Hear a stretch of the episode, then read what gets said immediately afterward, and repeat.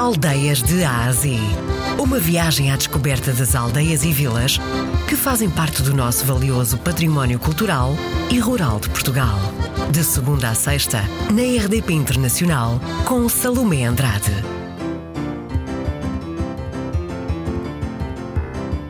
Conselho de Fronteira, Distrito de Porto Alegre. Cabeça fica a 35 km de, de Porto Alegre, capital de distrito, 10 km de Alter de Chão. A primeira coisa que se vê quando se entra na vila é a Torre do Relógio, o ponto mais alto da vila, e o castelo.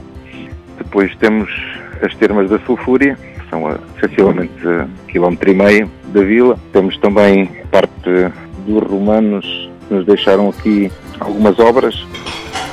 A nossa gastronomia alentejana, que é tão típica, nos orgulhamos muito.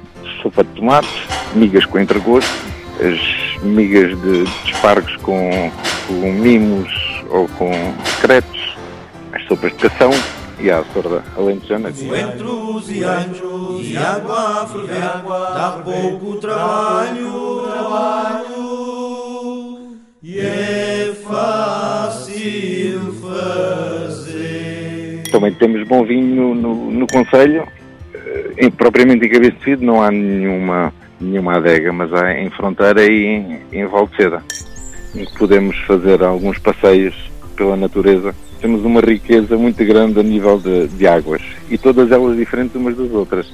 Temos tido várias visitas da, da NASA por causa de- das águas e do, do, do solo por onde passa as águas que dá depois origem a termos uma água tão, tão diferente que é a nossa água termal, que é a água mais alcalina de Portugal, que despertou o interesse da NASA.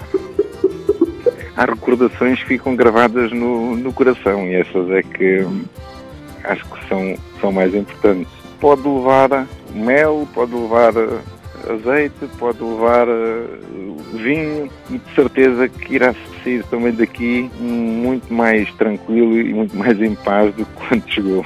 Senhor Presidente, a que é que cheira a sua vila?